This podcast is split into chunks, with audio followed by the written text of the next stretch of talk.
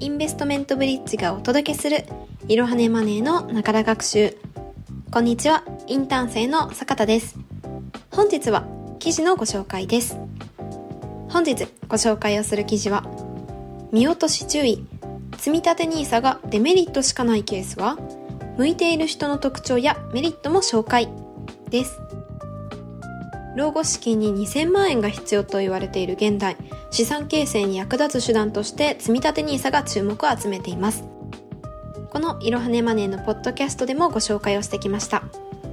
しかし、名前は聞いたことがあるけど、投資はちょっと不安。利用して本当に大丈夫なのかと感じてなかなかスタートできない人も多いはずです。結論から申し上げますと、積立 NISA はデメリットを理解した上で利用すれば資産形成に役立つ制度です。そこで今回は積立 NISA のメリット、デメリットから向いている人の特徴まで初心者向けに解説をしていきます。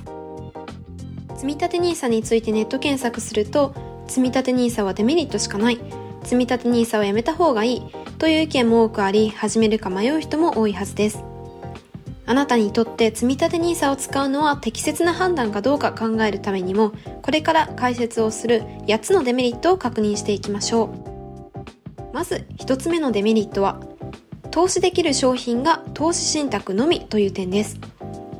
積立 NISA の口座を利用して投資できるのはトピックスや日経平均株価 S&P500 などに連動する有名なインデックスファンドが中心で国内外の個別株式リートへは投資できません。もし個別株式にも投資をしたい場合は積立 NISA ではなく一般 NISA を選ぶ必要があります。とは言っても、金融庁が長期積み立て、分散投資に適した投資信託を選んでくれているため、極端に手数料が高い、ぼったくりと呼ばれるファンドがないのはメリットになります。金融庁が選んだ有料なファンドから選べばいいので、長期投資をしたい初心者にとってはメリットが多い制度となっています。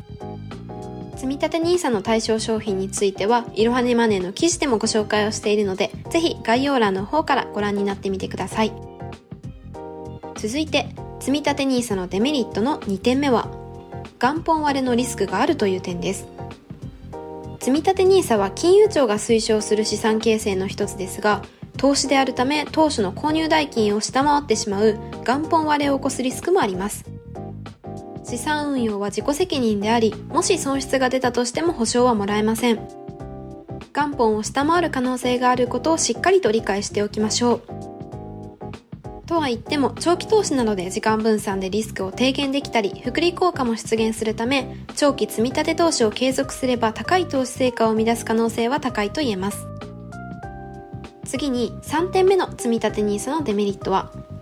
年間の非課税投資枠が少ないということです。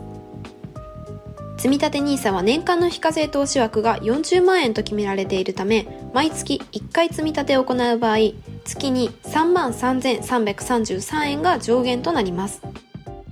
家計に余裕があってより多くの金額を投資に回したい方は、積立 NISA の限度額は物足りなく感じるかもしれません。そのような方は年間120万円 ×5 年間の非課税枠である一般 NISA の利用を検討してみるといいでしょう。積立 NISA は20年間も投資ができるので、月3万円が大きな負担に感じる方は、まずは月1万円程度で始めるのがおすすめです。若いうちから始めて少しずつ金額を増やしていき、最終的には月3万3333円を積み立てて非課税効果を最大に享受しましょう。ちなみに2024年からの新 NISA では、積立 NISA で年間120万円、一般 NISA が年間240万円、合計360万円と大幅に増えます。新 NISA についての記事もいろはねマネーの記事でご紹介をしているので、ぜひ概要欄の方からチェックしてみてください。次に、積立 NISA のデメリットの4点目は、損益通算や繰越控除ができないという点です。損益通算とは、利益と損失を合わせて計算することです。利益から損失分を差し引けるため支払う税金を減らすことができます。繰越控除とは損益通算しても損失がある場合に翌年以降最長3年間にわたりその損失を繰り越して翌年の利益から差し引くことができる仕組みです。どちらも投資の利益にかかる税金の負担を減らすのに役立ちます。しかし、積立 NISA は投資で出た利益は全て非課税になるため損益通算も繰越控除もできませんまた iDeCo では全額が所得控除の対象となります。次に積立 NISA のデメリットの5点目は一括投資スポット購入ができないということです。積立 NISA は定期継続的な方法での買い付けに限られているため一括投資はすることができません。積立 NISA は毎月や毎週などの決まったタイミングで自動的に買い付けていくため手間がかかりません。一括投資はできませんが、積立 NISA は毎月や毎週などの決まったタイミングで自動的に買い付けていくため手間がかかりません。また、価格が高い時は購入コースが少なく、価格が安い時は多くのコースを購入できます。結果的に平均的な買い付け価格を安くすることができます。どうしても一括投資をしたいと考えている方は一般 NISA を検討してみましょう。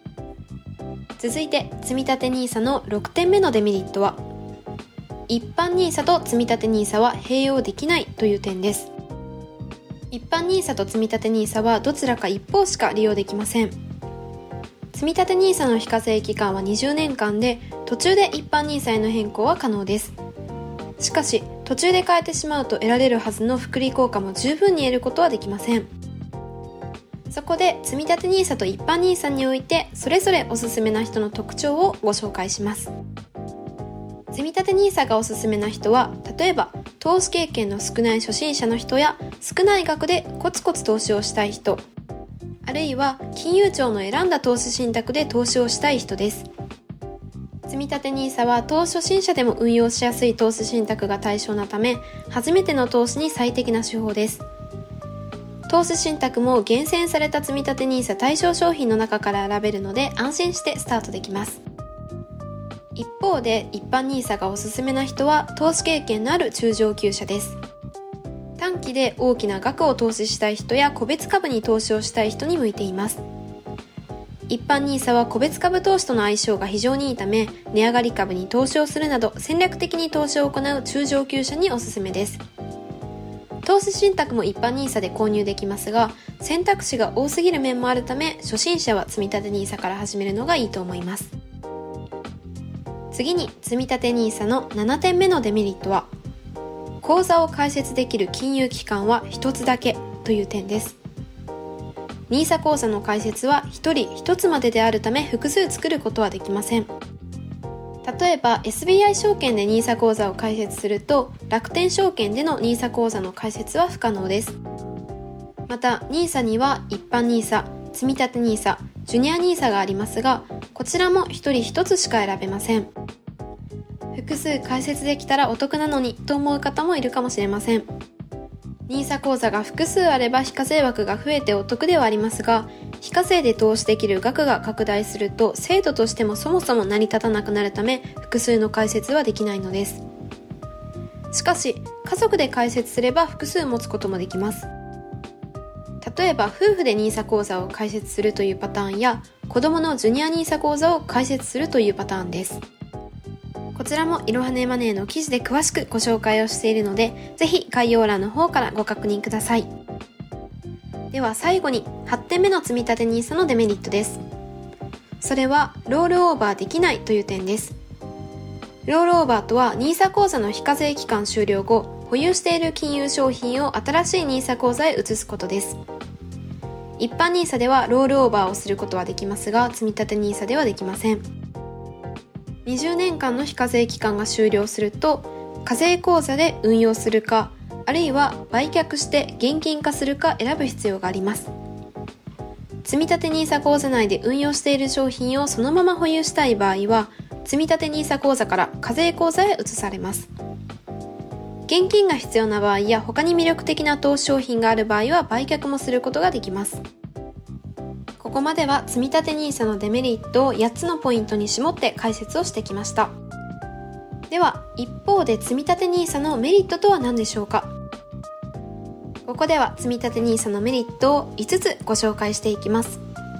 まず1つ目の積立 NISA のメリットは、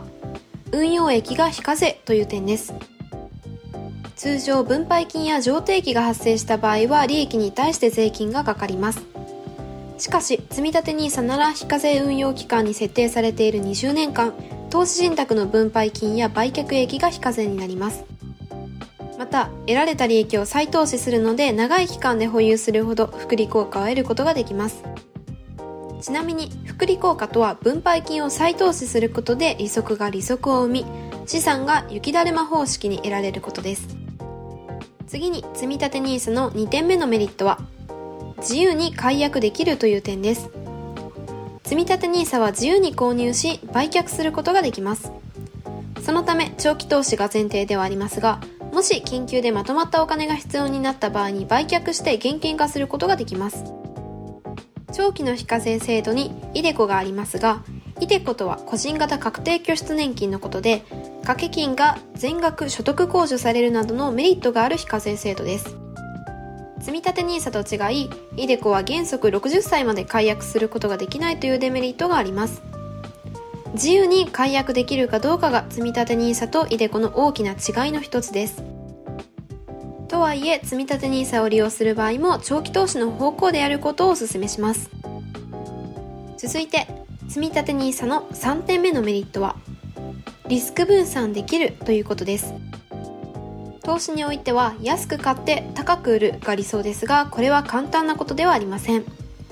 そこで有効な方法がドルコスト平均法ですドルコスト平均法は定額で長期にわたり商品を購入することで時間を分散し短期のマーケットトレンドの影響を抑える手法です積立 NISA では毎月定額積立するため自然にドルコスト平均法を実践できリスク分散ができます次に4点目の積立 NISA のメリットです。それは少額投資が可能という点です。積立 NISA を利用するメリットは少額から投資できることです。積立 NISA の限度額は年40万円ですが、必ずしも全て使い切らないといけないわけではありません。証券会社によっては100円から投資できるところもあり、まとまったお金がない方でも投資を始めることができます。投資に慣れるためにも積立 NISA は最適と言えるでしょう。次に4点目の積立 NISA のメリットは初心者でも始めやすいということです。積立 NISA の商品は金融庁の定める基準を満たし届け出が行われたもののみです。どの商品も手数料が安く抑えられていて長期間での資産形成に役立つと考えられます。安定した運用ができる可能性が高いと言えるでしょう。また、積立 NISA はあらかじめ決まった金額を定期的に購入する仕組みです。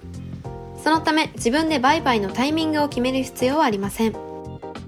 買い付ける手間と投資のタイミングを判断しなくていいので、初心者だけでなく、忙しい人でも楽に続けることができます。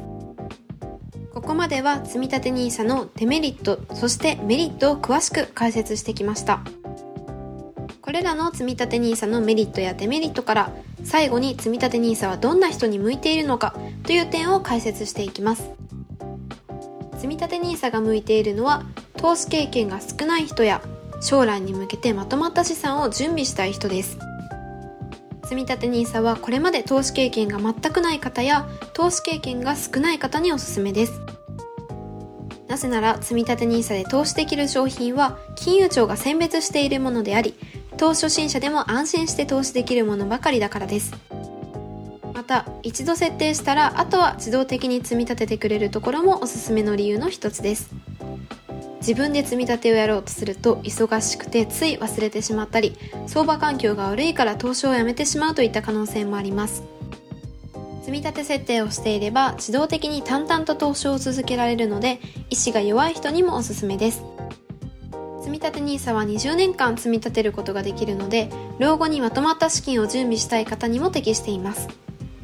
昔に比べて社会人の退職金も減っている中将来のために自分で老後資金を確保する必要があるのは明白です。20代30代の方であれば老後まで20年以上あるためたとえ少額の積み立てでも将来の資産額は投資をしていない人と比較して大きな差になるでしょう。本日のエピソードでは積立 NISA の基本情報を中心にデメリットも踏まえてメリットそしておすすめの人の特徴などを解説してきました最後に今日のエピソードの重要なポイントを3つにまとめます1つ目積立 NISA のメリット、デメリットを丁寧に理解しよう。2つ目、積立 NISA は最長20年間、年間40万円の投資に対する利益が非課税になる。3つ目、積立 NISA は長期目線での運用が必要。投資経験が少ない方や将来に向けてまとまった資産を準備したい人には積立 NISA は向いています。今日のエピソードを聞いて積立 NISA を始めてみたいと思った方は証券会社の口座開設から始めてみましょう。本日も最後までご視聴いただきありがとうございました。ぜひこの番組への登録と評価をお願いいたします。ポッドキャストのほか X など各種 SNS においても投稿しているのでフォローもよろしくお願いいたします。いろはにマネーでぜひ検索してみてください。また、株式会社インベストメントブリッジは個人投資家向けの IR 企業情報サイトブリッジサロンも運営しています。こちらも説明欄記載の URL よりぜひご覧になってください。